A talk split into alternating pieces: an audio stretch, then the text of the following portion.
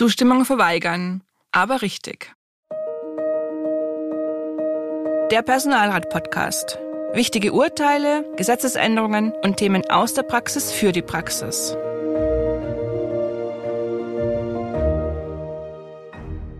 Hallo und herzlich willkommen zur heutigen Podcast-Folge Der Personalrat.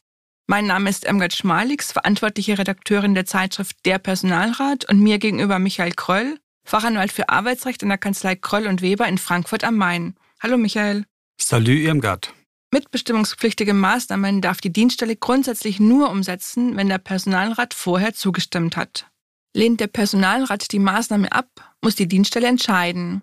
Entweder lässt sie die angedachte Maßnahme sein oder sie geht in das vorgesehene Stufen- und Einigungsstellenverfahren. Michael, Personalräte haben also das Recht, mitbestimmungspflichtige Maßnahmen abzulehnen. Selbstverständlich. Personalräte vertreten schließlich die Beschäftigten und deren Interessen. Dienststellenleitungen haben eher das Erfüllen der dienstlichen Aufgaben im Blick. Das kann zu unterschiedlichen Auffassungen führen. Solche Konfliktsituationen sind den Personalvertretungsgesetzen nicht fremd. Sie geben vor, wie zu verfahren ist, wenn Dienststelle und Personalrat sich nicht einigen. Irmgard, wie häufig lehnen Personalräte mitbestimmungsrichtige Maßnahmen ab? Was schätzt du? Schwer zu sagen, vielleicht in 10 bis 15 Prozent der Fälle. Oh, das ist sehr hochgegriffen. Nach der letzten Personalrätebefragung, die schon einige Jahre zurückliegt, stimmen Personalräte in rund 4% der Fälle einer geplanten Maßnahme nicht zu. Und von diesen 4% geht nur jeder zweite Fall in das sich anschließende Stufenverfahren. In den anderen Fällen finden Dienststelle und Personalräte eine einvernehmliche Lösung. Worauf müssen Personalräte denn achten, wenn sie eine Maßnahme ablehnen wollen? Eines ist klar, ein schlichtes Nein reicht keinesfalls. Personalräte müssen ihre Zustimmungsverweigerung innerhalb der Zustimmungsfrist, schriftlich oder elektronisch und unter Angabe von Gründen gegenüber der Dienststellenleitung erklären.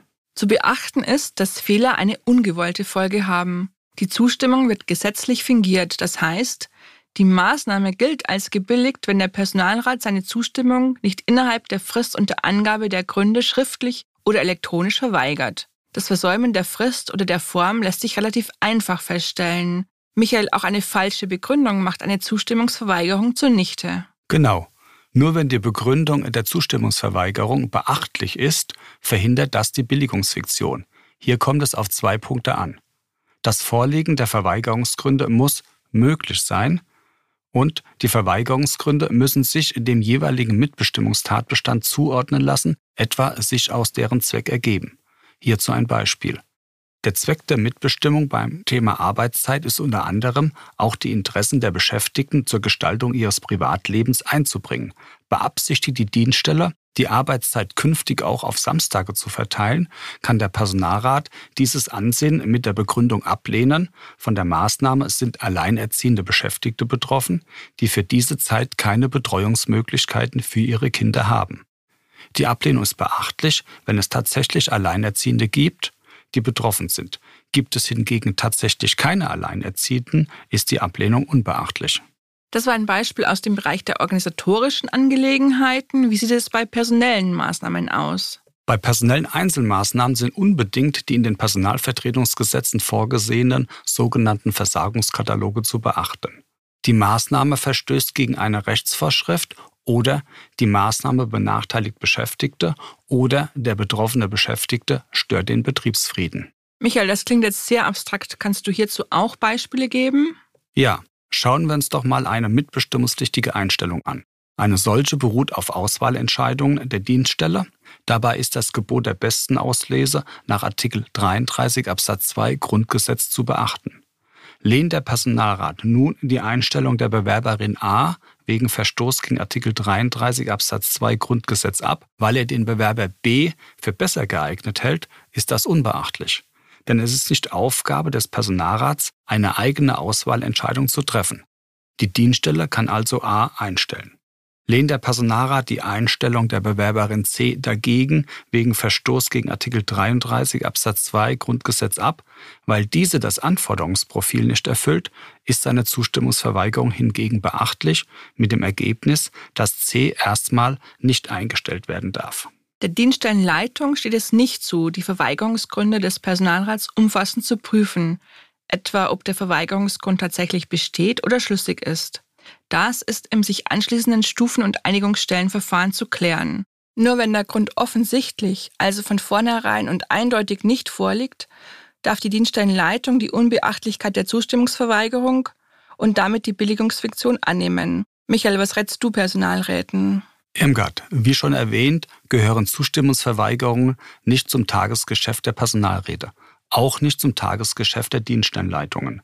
Diese reagieren dann häufig mit der Annahme der Unbeachtlichkeit und setzen die Maßnahme wegen der von ihnen angenommenen Billigung um. Damit das den Personalräten nicht passiert, müssen sie die Vorgaben zur Zustimmungsverweigerung penibel beachten. Ganz besonders wichtig ist dabei die Begründung. Die möglichen Verweigerungsgründe sind im Gremium zusammenzutragen und auch alle in das Ablehnungsschreiben aufzunehmen. Ich habe schon häufig Ablehnungsschreiben gesehen, in denen beachtliche Gründe offensichtlich fehlten. Bei Rückfragen stellte sich dann heraus, dass die Gremien durchaus beachtliche Verweigerungsgründe diskutiert, deren Aufnahme allerdings versäumt haben. Damit das den Personalräten nicht passiert, lieber zu viele Verweigerungsgründe notieren, als den entscheidenden vergessen. Apropos Personalrat. Irmgard, was gibt's denn Neues in der aktuellen Ausgabe von der Personalrat? In der Augustausgabe geht es um die Einstellung. Die Zustimmungsverweigerung gegenüber einer geplanten Einstellung haben wir gerade besprochen. In der Printausgabe erläutert Rechtsanwalt Sebastian Baunack ausführlich das Prüfungsrecht des Personalrats, den Auswahlvermerk und die Überprüfung von Vorstellungs- und Auswahlgesprächen. Und falls Sie noch kein Abonnent unserer Zeitschrift Der Personalrat sind, finden Sie in den Shownotes alle wichtigen Infos. Abonnieren Sie doch auch den Podcast und lassen Sie uns eine Bewertung da. Das war es für diese Ausgabe. Ich danke Ihnen für Ihr Interesse und dir, Michael, für deine Hinweise. Immer wieder sehr gerne. Auch ich danke fürs Zuhören. Bis zum nächsten Mal.